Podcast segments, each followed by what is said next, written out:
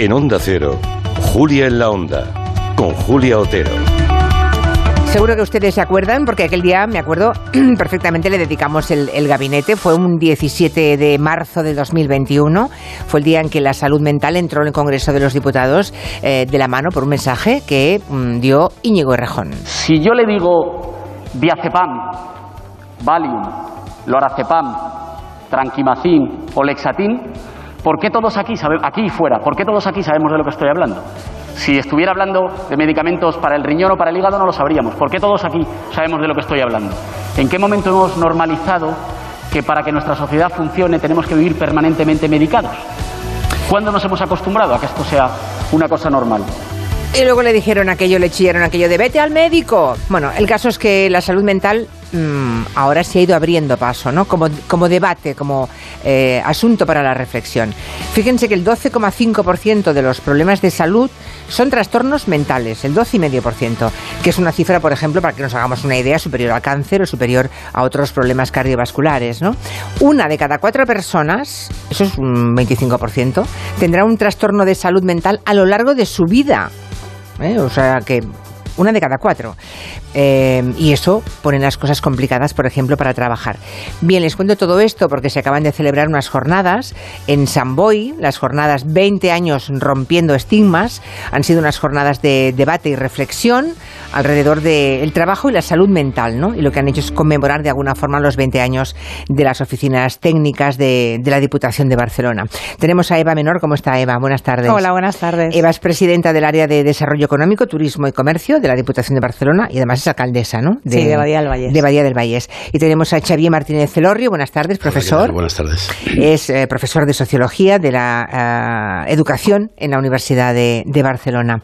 El día que Rejón sacó del armario el tema, el tema de la salud y alguien le gritó eso de vete al médico, eh, bueno, siguió demostrando que el estigma es lo peor, ¿no, Eva? Sí, sí, de, de, está claro que el estigma que hay alrededor de los trastornos de salud mental es lo que realmente limita ¿no? el acceso a, a, la inserción laboral y que es una causa más de exclusión social y laboral, ¿no? contra las que hay que luchar como, con, como cualquier otra. Luego hablaremos, porque esa gente no solamente tiene, tiene muchísimos problemas para encontrar trabajo, ¿no? Porque los empleadores no quieren a nadie que tenga el más mínimo problema psicológico, ¿no? Claro.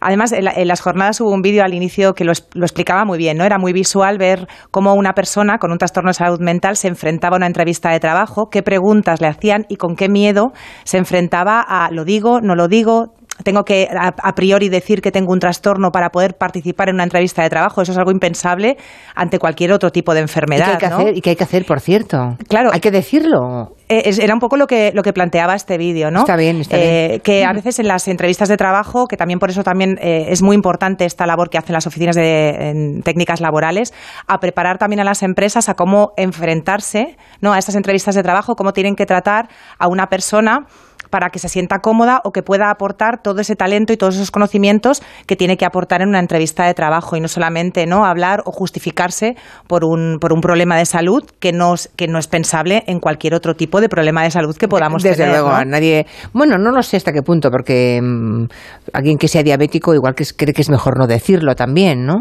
Depende, ¿no? Pero sí, sí. depende, efectivamente. Pero depende que uno lo diría, no es, lo diría, con mucha más tranquilidad. Claro, con que, mucha más tranquilidad sí, desde sí. la perspectiva de yo necesito que mi puesto de trabajo esté adaptada a, mis, a, a mi diversidad funcional, en el uh -huh. caso de que fuera una diversidad funcional. Pero en el caso del trastorno de salud mental es muy difícil decir necesito que mi puesto de trabajo esté adaptado ¿no? a mi diversidad funcional, en este caso, que está motivada por, por un trastorno de salud mental. ¿Y qué papel tuvo la, la sociología en esas jornadas, profesor? Pues eh, bien, analizamos eh, eh, en una mesa en una mesa redonda eh, el tema de la influencia de las redes sociales, eh, especialmente en el caso de, de los, del aumento de trastornos eh, o sea, las redes, depresivos entre los adolescentes, sobre todo. En los adole pero no sí. solamente los adolescentes, o sea, las redes sociales como fuente de problemas mentales.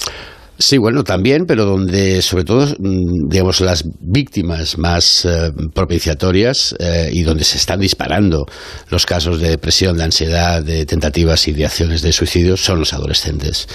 Y en ese sentido, claro, nos tocó, digamos, una parte de la mesa en la que mm, hablamos de los aspectos negativos de las redes sociales. Claro que las redes sociales digitales tienen aspectos muy positivos de descubrimiento, de, contactos, de diversión, de evasión, pero luego, claro, eh, por ejemplo, pues pues eh, el, el, 38% de las chicas en eh, Gran Bretaña que consumen eh, más de 5 horas diarias de redes digitales caen en la depresión, porque son conductas, digamos, de, sobreconsumo que están mm, llenando vacíos, vacíos existenciales, que están llenando necesidades que no están cubiertas por, por tu propio entorno, ¿no? Y en ese sentido, también hay que decir, yo defiendo que especialmente con la aparición de Instagram, TikTok, es decir, la segunda generación de redes, no Facebook ni Twitter, son redes mucho más, uh, mucho más uh, cautivas, ¿no?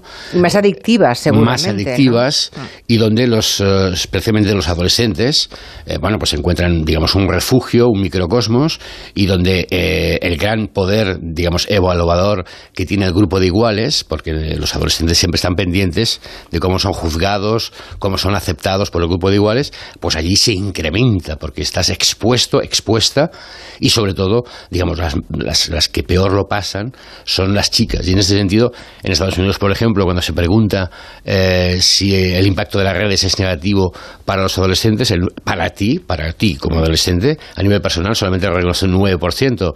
Y en cambio, si les preguntas y los demás, pues te dicen que hasta un 32%. Por tanto, eh, algo está pasando con las grandes plataformas que tienen sus propios filtros, es verdad, pero que donde se encuentran incluso los adolescentes en grupos proclives al suicidio, donde comparten técnicas, donde comparten incluso y propagan las formas de autolesionarse, etcétera. Y entonces es un juego. Igual que la eh, anorexia, los trastornos de la alimentación, por ejemplo, hay páginas dedicadas para que los y las anoréxicas se, reencuentren y se den trucos para. De forma clandestina, pero donde se intercambia esa subcultura. ¿no? Hmm. Ah, eh, eh, es tremendo. ¿Y hay alguna prevención para esto? ¿qué, se puede hacer? Bueno, vamos a ver. Lo que hay que decir es que toda esta crisis de salud mental ha explotado con, después de la pandemia pero es anterior a la pandemia. Claro, es que estaba, iba a hacer la pregunta de qué, tiene que ver esto con la pandemia. Es anterior. La pandemia lo que ha hecho es, es agudizarlo, amplificarlo y a nivel global, porque eso es verdad. Estamos ante una situación global en todas partes. Y yo creo que nos ha expuesto, ¿no? Nos ha puesto un poco el espejo de que todos podemos ser susceptibles de sufrir mm. un, problema de este tipo. Yo creo que nos hemos, ¿no? Todos sensibilizado mucho, primero por la divulgación, obviamente es un tema que se ha puesto encima de la mesa, pero también, ¿no? Por esos datos que, que dabas al principio de uno cada cuatro personas, podremos padecer un problema de salud mental, ¿no? Claro, eso, eh, cuando hay una estadística así tan abrumadora, lo que yo hago siempre es pensar, la gente que me rodea, ¿no? Ahora mismo estamos aquí cuatro personas, ¿verdad? Mm, bueno, pues uno de los cuatro, sí. uno de los cuatro, ¿no? Y eso en cualquier grupo de trabajo lo podemos aplicar. Bueno, pues si aquí somos, somos diez, pues habrá dos y pico. O los cuatro en algún momento de nuestra vida. Ah, no, claro, claro, a eso me refiero. Claro, exacto. O sea, no, no es que sea el 20%. No hay una claro. Sino que todos podemos pasar por ese filtro. Incluso personas que se sienten muy sanas y muy equilibradas en un momento determinado de la vida, por el trabajo que tienen o por no tenerlo, pueden caer, ¿no? Porque esto creo que lo habéis analizado, ¿verdad, Eva? Lo que produce el trabajo eh, los trastornos mentales que puede provocar determinado trabajo o ambiente en el trabajo, pero también lo que puede provocar no encontrar trabajo, estar en el paro. Fue una de las, también una de las mesas de debate, ¿no? De cómo afectaba o de la importancia que tenía el trabajo eh, desde una perspectiva también terapéutica y de salir de ese círculo de la exclusión social y laboral que se produce porque cuando tú tienes un trastorno de este tipo no puedes trabajar y por tanto agrava probablemente el mm. trastorno que tienes o incluso lo puede provocar o agudizar pero y, no puede salir de esa espiral. Por eso es tan importante que se, que se fomenten ¿no? Eh, dispositivos como las oficinas técnicas laborales y que desde el sector público se pongan recursos para evitar esa exclusión laboral, porque eh, otra de las cosas también que, que, comentábamos era que muchas convocatorias que se hacen para, bueno, para tratar las causas de exclusión laboral eh, se ponen mucho las, las, causas que están relacionadas con el género o con la edad como causas de exclusión laboral, para las que existen multiplicidad de recursos ¿no? para favorecer la inserción laboral de determinados colectivos que tienen dificultades de inserción laboral. Pero los trastornos de salud mental no están identificados como una causa de exclusión laboral a la que hacer determinadas ¿no? Eh, políticas públicas para insertar en el mercado de trabajo cuando eh, el 80% de las personas con un trastorno de salud mental están en el paro. Es una cifra enorme. ¿Cuánto? El, 80%. Claro, es brutal. O sea, en el 80% entramos, eh, entran personas que tienen depresión crónica, ¿no? O bipolaridad, esquizofrenia, eh, crisis de ansiedad recurrente. Sí, sí. O sea, el 80%, no tiene de las trabajo. personas con un diagnóstico y que están en tratamiento Eso quiere no decir trabajo. Que, que, lo tenían y lo habrán perdido, supongo. O que no lo han, o que no han incorporado. que Nosotros, el perfil de usuario de las oficinas técnicas laborales son personas eh, de mediana edad, entre 30 y 50 años, con un perfil formativo bajo, porque al final es que es, la exclusión que ya empieza desde el principio, ¿no? Que empieza incluso desde la escuela. O sea, estábamos comentando. Podemos decir que la, pobreza seguramente aumenta el riesgo, ¿no? Eh, profesor. Sí, sí, sí, además. Eh, de tener un problema de salud mental. ¿no? Sí, claro. Sí, es así y encima, bueno, además. el eh, dinero no hace la felicidad. Bueno, no, ya, ya, ya, pero tener. No, no, fundamental. y, la satisfacción vital está estratificada socialmente y eso es así. Y los problemas de depresión, de ansiedad, tanto entre adolescentes como entre alumnos, entre jóvenes adultos, etcétera, ataca mucho más a las clases eh, más bajas, de, con rentas eh, eh, menores, etcétera, e incluso el sobreconsumo. el sobreconsumo se ha disparado desde el 2015 en Estados Unidos. ¿Consumo de drogas? no, no, no, el sobreconsumo de, redes. De redes, no, no. Ah, de, redes, vale, vale, vale. Todavía estoy con las redes. Vale. Se ha duplicado desde el 2015, justamente con la aparición de estas nuevas plataformas, mm. y sobre todo los que más se han enganchado son los hispanos y los afroamericanos. y siempre cuando se digamos, encuestas sobre el grado de bienestar, satisfacción vital entre los adolescentes, por ejemplo, te encuentras una pirámide social. En la clase alta es la que tiene más satisfacción y bienestar y las clases bajas la que menos. Y es la que tiene menos recurso o acceso a los eso recursos a decir, públicos, claro, o sea, psicólogo, terapias, etcétera. Pero eso es un círculo vicioso que cómo se rompe, claro, el que el que no tiene recursos económicos, ah, precisamente por no tenerlos y carecer de ellos, puede caer en un problema de salud mental, pero tampoco tiene recursos para arreglarlo. Entonces, ¿cómo se rompe ese círculo? Claro, imagino que con políticas públicas, decía Eva Menor, ¿no? pero, y, y, sobre todo con prevención. Eh, estamos muy acostumbrados a trabajar la salud física, ¿no? La cultura de la salud la tenemos desde que somos pequeños, ¿no? De llevar hábitos saludables desde la escuela. Pero la salud emocional no. La salud emocional no se trabaja desde el principio. Damos por supuesto que, la tenemos. Efectivamente. Y, aparte también estamos viviendo ahora una sociedad en la que nos están diciendo que tenemos que ser felices y el éxito es ser feliz. En las redes sociales se ve mucho, ¿no? Sobre todo los adolescentes y los jóvenes exponen lo felices que son, lo mucho que tienen, ¿no? Y lo poco que necesitan. Y el pedir ayuda eh, todavía se, entiende como una derrota, ¿no? Como, como, como no puedo, ¿no? Y, es un debilidad, debilidad, debilidad. Cuando no debería ser así, ¿no? El pedir ayuda yo creo que es un signo de valentía, de decir tengo un problema y, me pongo manos a la obra. Y además esta sociedad es como si eh, viviéramos, eh, si tú tienes una discapacidad física, tienes un problema de rodillas y desde que te levantas hasta que te acuestas tienes que correr una maratón. Es un poco lo que pasa ¿no? con este tipo de trastornos. Desde que te levantas hasta que te acuestas, tienes ¿no? con, un problema que correr una maratón diaria. Que ocurre que no, todas em, todos los problemas mentales o enfermedades mentales tienen el mismo grado de gravedad ¿no? y afectan igual al ámbito un laboral. de lo que se comentaba en una de las mesas estas era que Mm, que, es verdad que no hay que llegar a tener un trastorno agudo para poder estar en una unidad de salud mental o para que se trabaje tu salud mental desde la perspectiva de la prevención, como sí que pasa con otro tipo de, enfermedades, ¿no? Y hay que trabajarlo desde, desde mucho antes y no solamente con medidas paliativas, con medicación, ¿no? Que al final es tengo un problema, tengo depresión, te medican, tengo ansiedad, te medican, pero no te ayudan a trabajar ¿no? esa salud emocional o esa inteligencia emocional que es tan importante trabajar y que no, y que no se trabaja. Por cierto, eh, esto que hacéis en la red de oficinas técnicas laborales de la Diputación de Barcelona, ¿se hace en otros lugares de España también o no?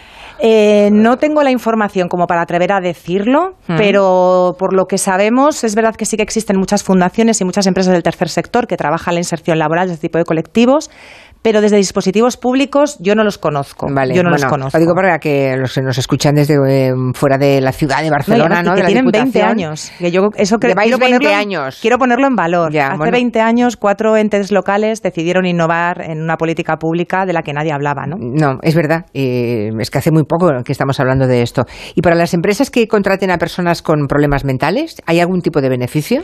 Una de las cosas que se informan precisamente en estas oficinas es eh, de las ventajas que tienen. el Hay algunas. Claro, desde la perspectiva de, de si la persona a contratar tiene, muchas veces tiene una, inca- una incapacidad reconocida, existen una serie de bonificaciones, pero aparte de también desde la perspectiva de la responsabilidad social corporativa, también tiene, tiene beneficios. Pero ya no solo eso, es que a mí me gustaría poner encima de la mesa un aspecto que es aún más importante, y es que esas personas son talento. Y no solamente es un tema a trabajar desde una perspectiva de impacto social o de salir de la exclusión social, sino que desde la política, desde las políticas de desarrollo económico, por eso están en nuestro, en nuestra área, ¿no? Eh, creo que todos tenemos la responsabilidad de movilizar todo el talento disponible de nuestra sociedad. Y esas personas también son talento y no podemos desperdiciar el talento que tienen. Claro, es y, que y pueden veo- mejorar incluso la competitividad de la propia empresa, porque son personas que estabilizadas pueden trabajar en empresa ordinaria y que pueden tener mucho más talento que tú y que yo. Pero de entrada supongo que los empleadores, los que tienen que dar el trabajo, Xavier, Sí, mm, deben- persiste el, el estigma, persiste el estigma y- la imagen de que son eh, discapacitantes Mm. y que dan incluso o pueden dar mala imagen a la empresa o pueden eh, generar conflictos. Pero bueno, también vamos a ver el, el manual americano de, de enfermedades psiquiátricas, de enfermedades eh, mentales, eh, creo que bueno ha multiplicado en los últimos 50 años to- el, el espectro de, de- de trastornos y donde, pues por ejemplo, el señor Elon Musk, Elon Musk creo que está diagnosticado con Asperger y, y, por tanto entraría clasificado como un enfermo mental. Eh, efectivamente es un genio que, que nos desborda, todo él, pero luego, claro, hay muchas, digamos, hay otros trastornos que no forman parte de este manual de psiquiatría, Mm. de líderes tóxicos o de empresarios y jefes muy tóxicos. Hay Ah, auténticos psicópatas por hay ahí, ¿no? auténticos psicópatas, Sí, efectivamente, y sociópatas, todo, efectivamente, y no entran en este manual, pero mm, digamos que controlan el, el- el- el- el juego. Entonces, en ese sentido, yo creo que... Eso está bien, ¿eh? No lo había pensado, pero es una forma de darle la vuelta a la pregunta muy interesante, claro. Sí, pero... ¿Cuántos están en activo y haciendo mm, daño a veces a- terceras personas, Sí, no? es decir, el acoso. Yo, yo recuerdo que primero el acoso se habló del acoso laboral y del moving laboral. Luego apareció el acoso escolar. Y en el fondo estamos focalizando quizás siempre a los adolescentes y a los jóvenes, pero los jóvenes y adolescentes no dejan de reflejar cuáles son las reglas dominantes en la sociedad adulta. Y es la sociedad adulta la que hemos de analizar en su conjunto. Y en ese sentido, pues por ejemplo, el fenómeno este de la gran renuncia, ¿eh? el hecho de que mm, gente que está trabajando, que tiene buen sueldo, que tiene buenas perspectivas, lo deje todo, lo abandone absolutamente todo y se vaya a cultivar un huerto, se vaya a dar eh, un viaje eh, por, por América Latina, pues es una señal clarísima de que, de que la demanda eh, ya no casa con la oferta de empleos disponibles y por tanto el mundo del trabajo tiene que cambiar, tiene que transformarse, tiene que humanizarse en definitiva. Se me ha acabado el tiempo. Eso, es- eso eran las señales horarias de, de las seis, pero hemos, hemos entendido el mensaje perfectamente. Pues ya está, Pues ya está.